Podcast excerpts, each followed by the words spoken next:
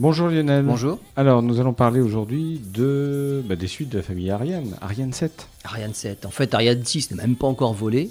Elle est en développement. On pense déjà à son évolution Ariane 7, avec des éléments partiellement réutilisables. De tout nouveaux moteurs Prometheus, qui remplaceront les actuels moteurs Vulcain et qui seront 10 fois moins chers.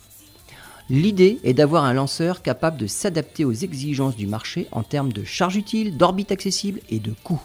On ne sait pas encore ce que sera le lanceur Ariane 7, mais on sait qu'il devra coller aux caractéristiques des satellites à envoyer en orbite s'il veut être compétitif par rapport aux lanceurs privés nouvellement arrivés. Il faut faire mieux, plus vite, moins cher et plus fiable. Ariane 6 est déjà un progrès dans ce sens, puisqu'on estime à 50% les améliorations par rapport aux Ariane 5. L'axe principal de recherche, c'est la récupération de l'étage principal du lanceur. Trois idées sont en développement faire atterrir à la verticale sur un pas de tir comme le fait SpaceX avec son Falcon 9, ou bien le faire atterrir à l'horizontale grâce à des turboréacteurs, ou carrément en mode planeur. Les premiers vols d'Ariane 6 sont prévus en 2020.